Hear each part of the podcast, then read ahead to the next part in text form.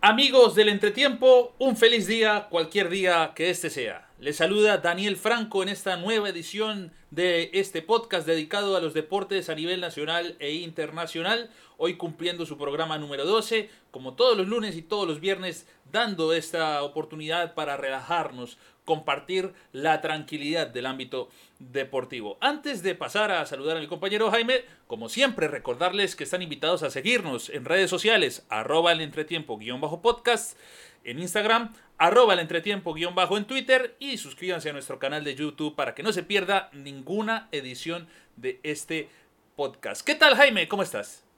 ¿Qué tal Dani? Un saludo para ti, para la audiencia. Eh, bien, bastante bien, tranquila, tranquilo aquí en, cumpliendo ¿no? con, con todas las medidas que siempre, siempre debemos estar haciendo, ¿no?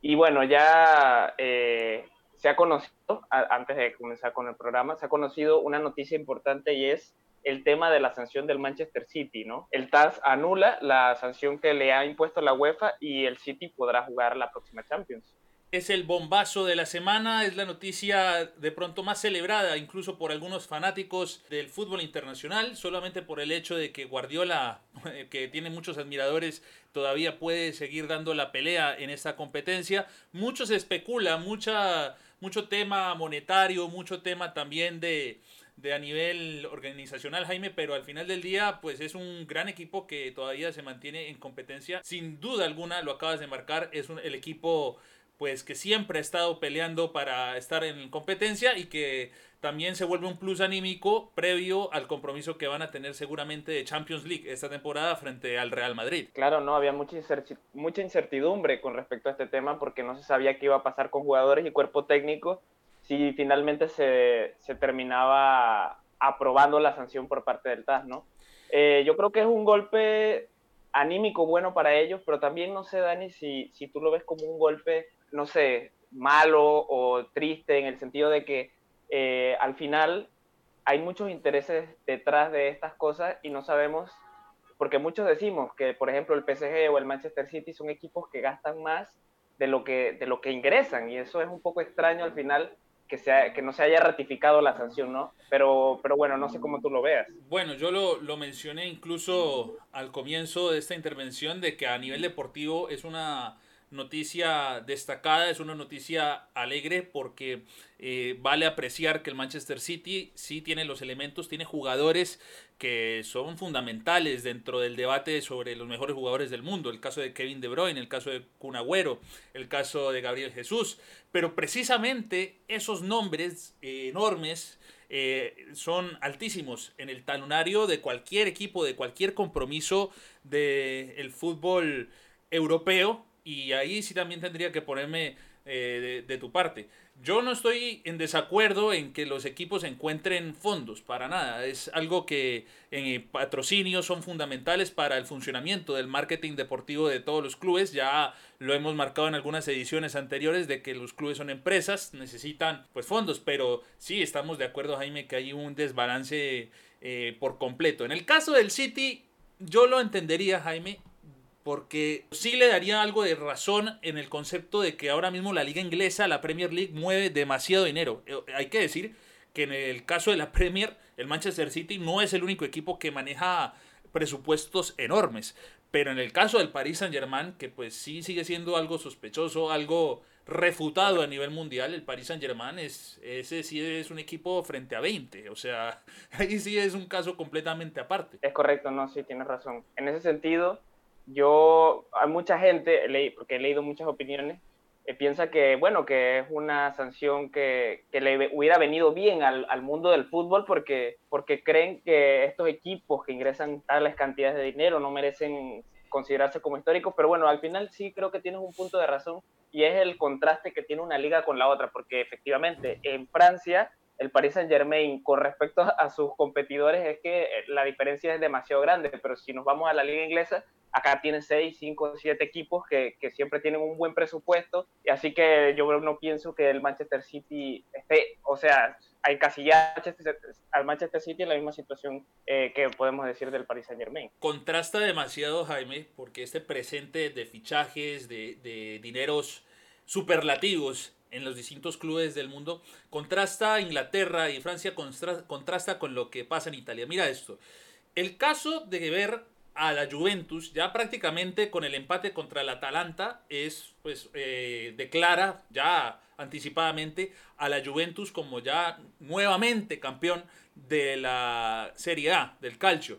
Pero hay una cuestión ahí que me parece muy interesante y que quiero marcar, Jaime. No sé si tú tuviste la oportunidad de ver los partidos este fin de semana de, La, Serie A. Partidazos todos. Y eso es lo que también me parece muy interesante del calcio. Acá no se está viendo mucho el tema de, de presupuestos. Todos sabemos que el presupuesto o el dinero que maneja el conjunto de la Juventus es potencialmente enorme. Y si acaso pongamos al Inter de Milán que está realmente cercano a lo que puede gastar el conjunto Bianconeri. Pero lo que estoy viendo a nivel de cancha, Jaime, me habla de que cualquier equipo juega mejor o incluso le juega de tú a tú a la Juventus sin ningún problema. Y eso contrasta demasiado con el presente que está pasando tanto en Inglaterra como en Francia. La Calcio, si no fuera por el tema del puntaje, sería una liga completamente pareja. Claramente, Dani, o sea, si hemos visto a nivel deportivo una liga que yo pienso que se eh, destacado por encima del resto, sobre todo en estas fechas post-confinamiento, porque hemos analizado tú y yo previamente lo que ha pasado en la Bundesliga, como el Bayern ha arrasado prácticamente todos los partidos, lo que ha pasado en la Liga de España, con el Barcelona y Real Madrid mal, pero que siempre terminan sacando una gran distancia de puntos a sus perseguidores, pero en Italia la cosa sí ha sido diferente, porque a pesar de lo que mencionas de los puntos, que son bastantes puntos los que termina sacando la Juventus respecto a, a las posiciones más altas de la tabla, la verdad es que si hablamos de fútbol, eh, el caso de los equipos es que, por ejemplo, el Milan ha crecido bastante y lo del Atalanta ya eso es digno de el Atalanta, ¿El Atalanta es el mejor equipo de Europa jugando fútbol, Jaime? Eh, definitivamente ahorita mismo yo creo que no hay un equipo que practique mejor fútbol que el Atalanta. Es una cosa impresionante porque Dani, tú analizas nombre por nombre. ¿Qué jugadores del Atalanta podrían ser ahorita mismo titulares de un Barça, de un Madrid, inclusive de la propia Juventus? O sea, estamos hablando de un equipo que que funciona como equipo por encima de las individualidades y eso es muy rescatable. y eso también quiero rescatarlo de los partidos que he podido ver, tanto del Napoli como del Milan, eh, que jugaron este fin de semana, un 2 a 2 bien parejo, pero yo estoy viendo algo muy interesante en Italia y es la personalidad, el carácter que están asumiendo para enfrentar los partidos. Todos los equipos, todos los 20 equipos, porque el Leche la semana pasada o la jornada anterior le ganó a la Lazio, que ya pues ese es otro concepto que no está de pronto tan positivo como los que estamos mencionando, pero el Leche que está peleando para no descender le hace partido a la Lazio. Y estamos viendo el tema de la personalidad, algo que muchas veces no se ve en otras competencias o en otros campeonatos. Caso contrario a la Liga Española, que ya es, es algo de conformismo en cierta manera de que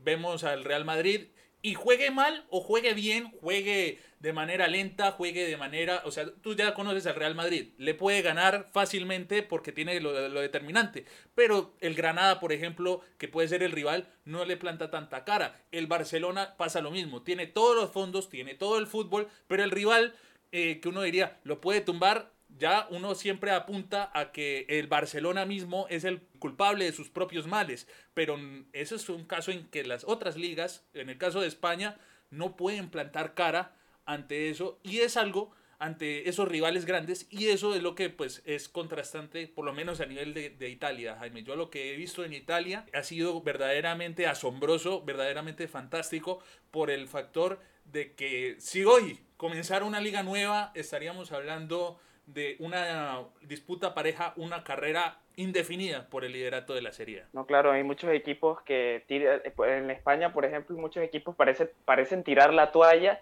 solamente presentarse al campo y ver el escudo o, o la camiseta del rival. Y eso es un caso que se está viendo en post-confinamiento, pero no en Italia. Entonces, eh, me gustaría, por ejemplo, ver eh, que en España más equipos plantaran cara así al Barcelona y Real Madrid. Y como tú bien dices, el Real Madrid no termina imponiendo su fútbol en, muchos, en muchas ocasiones, pero termina ganando por, por simple jerarquía, porque el rival se entrega, baja los brazos, En cambio, en Italia ya hemos visto que no es así, sobre todo la Juventus, que es el, el equipo que, digamos, sale más beneficiado casi siempre en muchas ocasiones, está teniendo muchos problemas para sacar los partidos adelante. Entonces, eh, es bonito ver cómo va creciendo el fútbol en Italia, porque si recordamos hace unos años, Italia era la referencia en cuanto a ligas y campeonatos, y sería agradable poder ver eso nuevamente. Juventus le ha costado bastante este, esta era post-confinamiento, porque bien lo, lo ha marcado en las transmisiones siempre tiene que depender de una genialidad individual, ya sea de Dybala, de Cristiano Ronaldo, de Douglas Costa, que anda en un nivel impresionante. Yo creo que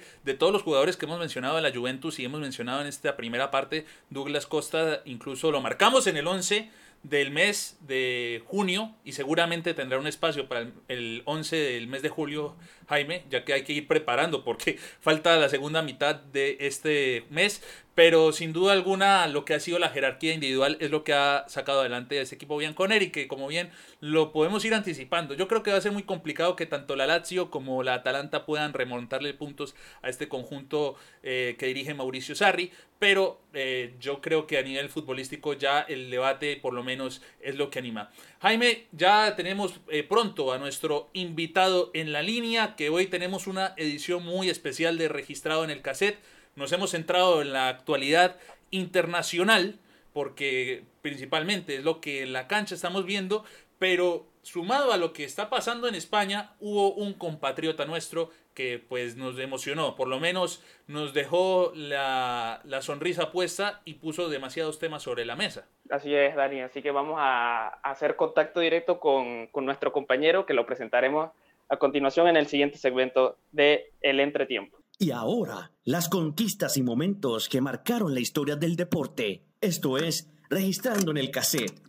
Estás escuchando el entretiempo. Bueno, comenzamos esta segunda parte del entretiempo, Jaime, de marcando el factor, como lo señalamos al final de la introducción de este programa, porque nos centramos hablando de Europa y a veces eso nos aleja de hablar de los nuestros. Y hubo un panameño que ondeó la bandera en cierta manera en los campos de España y devuelve la alegría, devuelve la esperanza en cierta manera, Jaime, y el hecho de hablar de José Luis Rodríguez, José Luis Rodríguez el Pumita es algo que llena de gratificación a muchos dentro del panorama nacional. Así es, Dani, eh, una alegría poder tener otro panameño, ¿no? Debutando en Primera División de España con el Alavés y contra un equipo de la entidad que puede ser el Real Madrid. Así que bastante contento yo por mi parte de poder eh, vivir, ¿no? O ver ese momento en el que él se presenta a la cancha, salta al terreno de juego y disputa algunos minutos.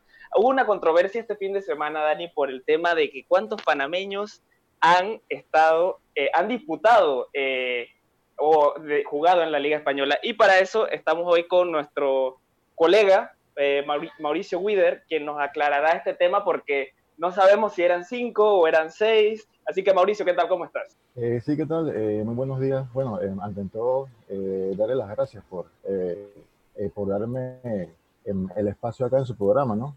Y, y, para poder participar. Claro, Mauricio, siempre hemos destacado tu gran labor en las estadísticas del ámbito nacional. Siempre que podemos, te recomendamos y le recomendamos a toda la gente, comunidad del entretiempo, que te sigan en, que te sigan en arroba Mauricio Wider en Instagram, tanto en Instagram como en Twitter, ¿cierto? Estamos de acuerdo en esa parte. Pero bien lo marca Jaime. 4, 5, 6. Que si el Cocobolo, que si el Pumita. Eh, había el tema que si había que apodarlo el Pumita o el Cocobolo. O, mucha gente como que no termina de celebrar las cosas en este país, Mauricio. Por más de que sean cosas enormes a nivel de información o a nivel de estadísticas, siempre hay un pero. Y eso sí, por eso te hemos traído acá. Entonces, primero acláranos ese concepto. ¿Son cuatro, son cinco o son seis panameños los que han jugado en la liga según tu percepción? Sí, eh, sí, lo que pasa es que el detalle, bueno, nacidos en Panamá quiere decir que simplemente, o sea, independientemente si, eh, si han rechazado la, la nacionalidad eh, o se han convertido a, otros países, por ejemplo, con, como pasó con Sebastián Company. Lo que pasa con Sebastián Company, que fue el primero en debutar, nacido en Panamá, en España, es que al momento de debutar en España ya se había nacionalizado español. Entonces, ese era el detalle entonces, si nos vamos a panameños sin, sin nacimiento, serían cinco realmente. Pero nacidos en Panamá se incluye a Sebastián Company porque Sebastián Company nació en Panamá. Entonces creo que ese es el, el, detalle. Otros también toman en cuenta de que, por ejemplo, Sebastián Company y Joyce Moreno eh, nunca tuvieron participar, eh, eh, nunca participaron en las primeras ligas acá de, de Anaprof, digamos, ¿no? o, en Panamá. Entonces, por eso no, lo, no los cuentan. Pero por eso siempre uno hace la aclaración de decir, bueno, nacidos en Panamá, son seis realmente. Ese es el detalle. Dos, o sea, había, son cuatro jugadores que solamente de, estos que tú estás mencionando han vestido la casaca de, de Panamá. O sea, hay dos jugadores que nunca se pusieron la, la, roja. correcto, sería Joyce Moreno y, Sebastián Company, son los dos. Los cuatro que sí eh, eh, representaron siempre a Panamá fueron Julio Eli Valdés, Romel Fernández, Roberto Chen y ahora pues el, Puma Rodríguez, ¿no? Entre todos, los panameños en España en primera división han jugado 361 partidos en toda la historia eh, y han marcado 109 goles. Los, únicos eh, panameños que han marcado en España en la primera división son pues Romel Fernández y Julio Eli Valdés. Ambos suman 109 goles en toda la historia. Una cifra impresionante, para nada despreciable. Siempre tienen esa referencia incluso en los clubes. Por ejemplo, en Tenerife cada vez o cada aniversario del fallecimiento de Romel Fernández es un ídolo y Julio César de Valdés ni se diga. Yo recuerdo haber ido a Málaga y haber dicho que soy de Panamá y realmente eh, la gente se emocionaba. Desli Valdés. Pero entonces, haciendo esa recapitulación, estamos hablando de dos delanteros, un defensa central y un mediocampista que a propósito tuvo una labor destacada en el marcaje de Casemiro. Nos, nos, Si nos puedes ilustrar algo de Company y de Joyce Moreno sería genial, Mauricio, porque eh, soy muy honesto, no sé en el caso de Jaime, pero particularmente fue la primera vez que yo escuchaba esos dos nombres. Eh, no, no, no, tenían referencia ni siquiera eh, a estos históricos, porque hay que decir que son históricos, pero muy poca gente tiene información de los partidos o qué posición jugaban. Si realmente pues, valen dentro de la estadística, dentro de los legionarios jugando por Panamá en España. Eh, sí, claro que sí. En el caso de Sebastián Company, eh, él jugó con el Girona, primeramente en la, en la segunda división. Eh, entonces, luego de eso juega en la primera división con el Mallorca. Jugó solamente un partido, jugó 90 minutos, pero obviamente se le cuenta también como, como un legionario oficialmente que jugó en España. El detalle es que cuando debuta con el Mallorca en la primera división, como mencioné, se nacionaliza español. Entonces, ya no, en, en caso ya no era panameño. Ese es el detalle. En cuanto a Joyce Moreno, eh, él debuta en España en la segunda división con el Madrid Castilla, el Madrid B, en las inferiores, ¿no? Empieza ahí su camino, eh, debuta junto a, Julio Eli Valdés en el Oviedo de España y de ahí se hace ya camino en, otros clubes de España. Eh, Mauricio, hay algo que me gustaría saber desde tu perspectiva y es, no sé si recuerdas el momento en el que Roberto Chen debuta en el Málaga eh, muchos aquí en Panamá pensábamos que era una gran posibilidad para nosotros tener un jugador eh, disputando partidos en la primera división de España y recuerdo que en aquel momento había mucho bombo, mucha alegría y pensábamos que estábamos ante un jugador que podía llegar a cuotas como la de Julio César de Valdés y, y, bueno, la verdad al final ha sido bastante decepcionante en este sentido. No sé si piensas o cómo ves al, al Puma Rodríguez en este sentido? Si crees que, que nos estamos avanzando muy rápido o, o, cómo lo ves, si, si, crees que tenga alguna posibilidad de poder mantenerse ¿no? en, este, en esta categoría, en esta división, en esta liga. Bueno, yo creo que, bueno, eh, eh, primero que todo, ante, todo, yo creo que hay que darle tiempo al, al Puma Rodríguez, ¿no? Es un muchacho que, que está creciendo, que, que, es joven, se formó en las inferiores del Chorrillo, acá en, en la NAPROF, en Panamá, eh, por eso que uno siempre tiene que apoyar ¿no? La, a lo panameño, ¿no? lo local, porque todos esos jugadores salen de, de acá del, de nuestro fútbol.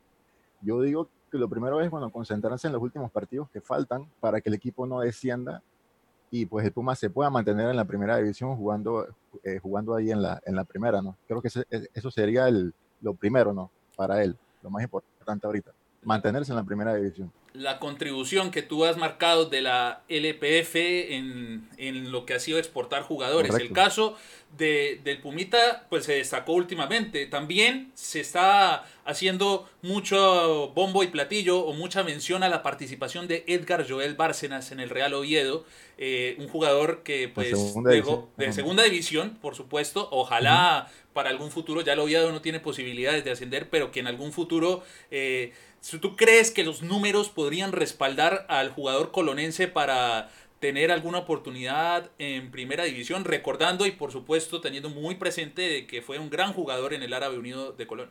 Eh, sí, correcto. Yo creo, en cuanto a Bárcenas, yo pienso que sí tiene, sí le veo mucho futuro, la verdad le veo mucha proyección. Creo que ahorita es el, el, legionario más sonado, ¿no? Sí. creo que, eh, eh, que ustedes em, estarán de acuerdo conmigo en ese, en ese aspecto. Creo que es el más sonado. Y yo sí, bueno, yo sí le veo esperanzas ¿no? en un futuro para, para la primera división. Tomando en cuenta también a otro panameño que es Cristian Martínez, que está en el Cádiz, que también está buscando ese ascenso a la, a la primera división. Así que podrían ser tres, imagínense. Y el caso, como bien marcamos, Jaime Carrasquilla, el caso también de... Carrasquilla también. Carrasquilla que pues también está buscando ascenso en tercera división, por supuesto.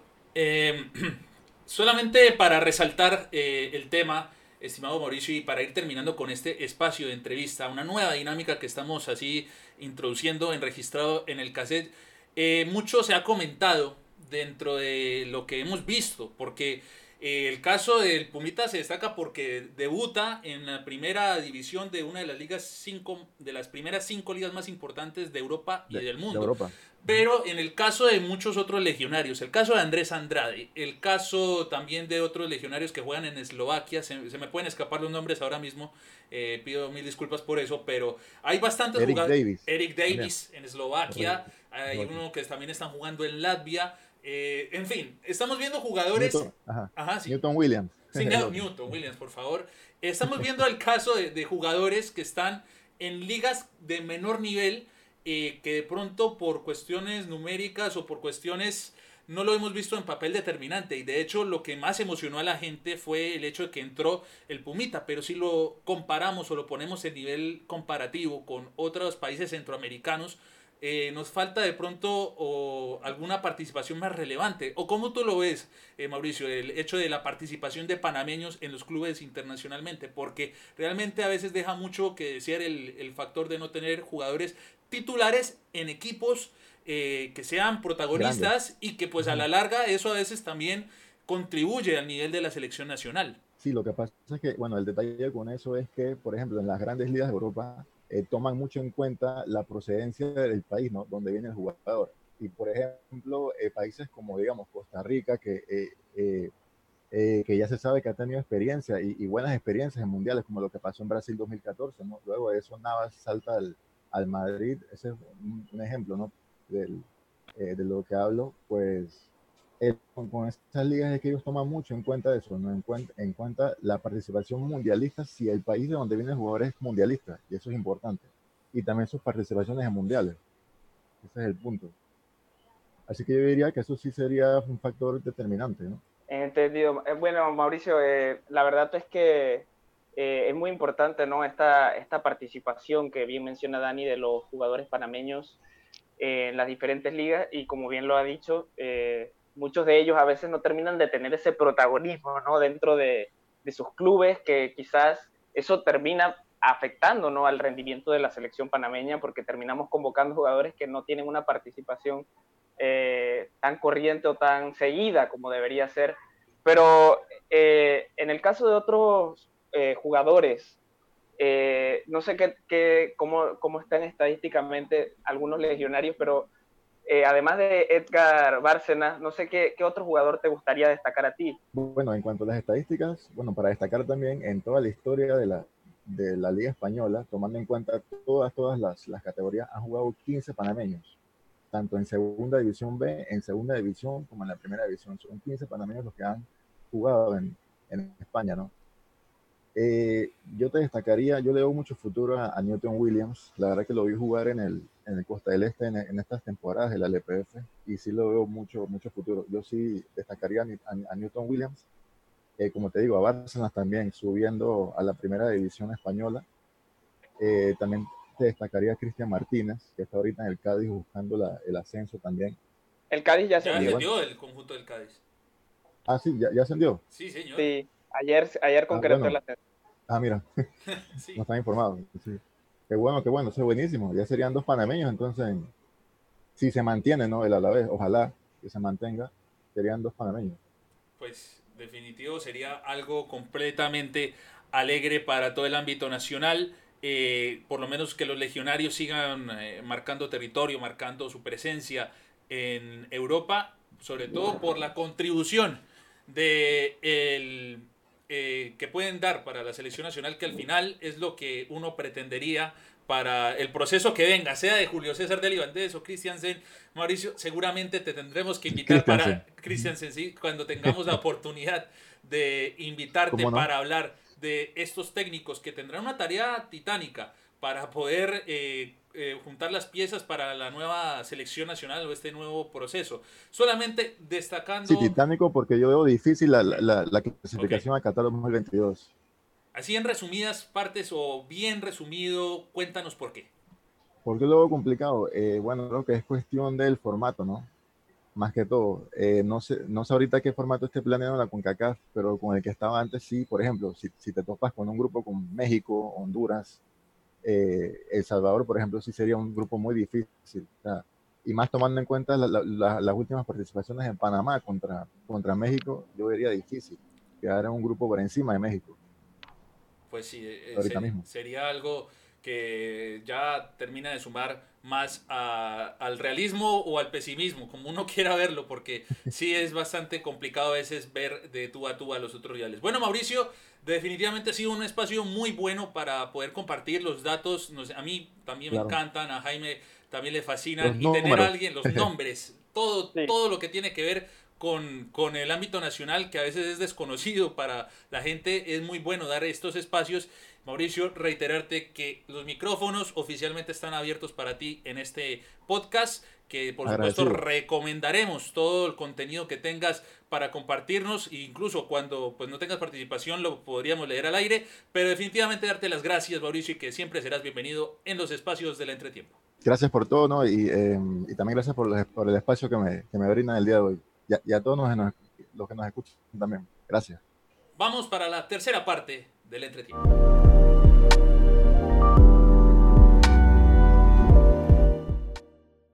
Y bien, y ya para esta última parte del programa del entretiempo, eh, agradecer antes que nada a Mauricio nuevamente por esta participación en el programa y por brindarnos eh, sus estadísticas. Recuerden que pueden seguirlo en sus redes sociales en Instagram, Mauricio-Wider, y en Twitter, M.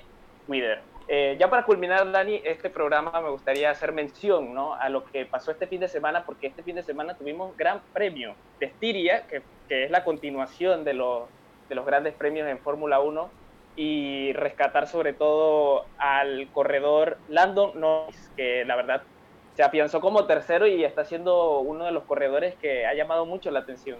Landon Norris que tuvo una carrera destacada ahí en la disputa, bien lo mencionas, por el tercer lugar, estuvo cerca de lograr el podio en la Fórmula 1 y eh, fue otra gran emocionante carrera que hubo en, en Austria, en este caso en Estiria. Lewis Hamilton ganó sin ninguna dificultad. El segundo lugar fue para Valtteri Bottas, que tuvo una disputa muy fuerte con Max Verstappen por, por alcanzar ese segundo lugar. Al final, en las últimas 10 vueltas, le arrebata la posición a Verstappen y ya Verstappen queda en el, en el tercer lugar. Y el que fue nombrado mejor piloto de la carrera, Jaime, fue el mexicano Checo Pérez, Sergio el Checo Pérez, que de, la, de fuera del top 10 comenzó casi en los últimos lugares, termina y llega a la posición número 6. En, casi al final se le termina el carro eh, varando por un problema que hubo en una de las curvas, cuando estaba disputando incluso la posición con Lance Troll y con el propio Lando Norris, pero sin duda alguna fue un gran cierre de carrera. Lo único que terminó siendo decepcionante, Jaime, fue la participación de Ferrari en la primera curva, Jaime. Recién comenzó la carrera y ya estaban como con la estrategia y Leclerc y Leclerc termina estrellando a Sebastián Vettel y ambos pilotos de Ferrari se quedan eh, sin nada en esta carrera. Decepcionante, por lo menos eso termina siendo marcado en este Gran Premio de Austria. Ya para ir terminando con el programa, Jaime, mencionar que ya hoy, reiteramos, vuelve a jugar el Real Madrid en horas de la tarde. Eh, ya cuando termine la edición de, del entretiempo seguramente tendremos algún resultado con esto, pero pues eh, ya si suma más resultados positivos, ya con sumar un punto, eh, sentencia de la Liga Española, el conjunto de Zinedine Zidane. El alirón lo podría cantar el Real Madrid, sería en la siguiente jornada. En esta prácticamente si logra ganar, remataría, o sea, tendría muchas posibilidades de llevarse el campeonato si no es que ya las tiene. Pero sí, la verdad es que hoy es jornada importante para ver ya si se concreta, ¿no? el campeonato por parte del Real Madrid. Y sí, bueno, solamente mencionar y destacar también eh, la ausencia nuevamente de, de, James Rodríguez en la convocatoria del Real Madrid, que estamos, hemos estado estos días mencionándolo previamente, ¿no? Que la participación de James en el Mundial, en el tema de los 10, y bueno, mencionar también nueva ausencia por parte de, James Rodríguez en la convocatoria de Zidane. James Rodríguez que en Colombia sigue jalando mm, opiniones negativas eh, por todas las decisiones que ha tomado y por ese presente. Algunos dirán que, que Zidane es culpa de Zidane, pero Zidane ha sido muy claro, el que no rinde no va y, el caso de James Rodríguez por eso se le excluye. Contrario a lo que ha pasado con nosotros colombianos, como el caso de Juan Guillermo Cuadrado en la Juventus, que ha rendido muy bien, el caso de Dubán Zapata y de Muriel, que son pilares fundamentales del funcionamiento de Gasperini en el Atalanta, pero si el caso de James Rodríguez sigue siendo algo que lamentar. Y otra cosa que para también resaltar y finalizar, pues que la MLS no ha tenido un normal regreso, Jaime. Han, habido positivos, han habido equipos que se han bajado del bus, lo hemos dicho con el caso de el Nashville, que tuvo que irse definitivamente, pero el caso de el Dallas, el, el United, el DC United también que iba a jugar compromiso este fin de semana y no lo pudo, no lo pudo realizar porque uno de los eh, jugadores dio positivos. El caso de la MLS no está para nada fácil y no se presagia algo más tranquilo para, la, para el, normal desarrollo de esta competencia. Una lástima que no pensábamos que, que, se podría al final realizar con total normalidad, pero ya hemos visto que, que no sé, ha sido muy afectado por el coronavirus. No sé qué protocolos o qué sistemas estén llevando a cabo, porque la verdad es que se han visto demasiado afectados los clubes y quizás se sigan viendo afectados todavía más. En el caso de las otras competencias que se disputan en Estados Unidos, todavía está en el, veremos en, el baloncesto, ¿no? Que, que ya, ahondaremos o iremos dando más información si finalmente se termina empezando o reiniciando el campeonato a final de este mes y lo mismo con el tema de la Major League Baseball. Ante todo porque los Astros de Houston mm, también habían reportado casos positivos y bueno, como bien lo has dicho, todo está en veremos. Bueno Jaime, hoy un programa bastante nutrido de información, nutrido de datos. Eh, agradecerle nuevamente a Mauricio Wider por la participación, eh, gran contenido de actualización para hoy y nuevamente celebrar Jaime porque este podcast ha sido tomado en cuenta para los premios Talento 2020, una, una gestión, eh, un proyecto de ambos que toma ese rumbo. Realmente darle el agradecimiento muy inmenso a este grupo por tomar en cuenta a este podcast como uno de los destacados de la temporada. Y Jaime, pues felicitarte porque este proceso es de ambos y bueno, y agradecerle también a toda la audiencia que también nos ha dado esa motivación y su voto para esta premiación que será el 25 de julio. Igualmente, Dani, felicitarte a ti porque, bueno, al final pudimos concretar un proyecto y que te nominen en este tipo de premios, a uno le da una satisfacción muy grande, ¿no? Saber que, que le reconocen ese trabajo, ese empeño que uno le pone a las cosas y también pedirle a la gente o recordarle por aquí, por este medio, que, que si pueden votar, eh, el enlace estará en, eh, lo estaremos publicando en nuestras redes, también en las redes del entretiempo, y nos apoyen con ese pequeño voto, que no sabemos si al final eh, terminaremos ganando el premio porque ya una nominación eh, para nosotros significa mucho, pero igualmente eh, reiterarles las gracias a todos por su apoyo. Y también reiterarle la felicitación a los demás colegas, a Daniel Piedra, María Rizo, Mildred Gómez y Manuel Silva, que también están en la nominación. los cinco podcasts que están nominados somos ganadores y el colegaje en estos tiempos siempre es fundamental. Con este mensaje, Jaime, nos despedimos, te mando un gran abrazo y nos vemos el próximo viernes. Hasta la próxima, Dani. Y recuerde a usted, estimado oyente, que nos puede seguir en arroba el entretiempo-podcast en Instagram, arroba el entretiempo-bajo en Twitter y suscríbase a nuestro canal de YouTube para que no se pierda ninguna edición ni ningún capítulo de este programa que pronto traerá también una sorpresa con respecto al fútbol femenino. Y recuerde que después del entretiempo nos vemos en la cancha. Hasta entonces.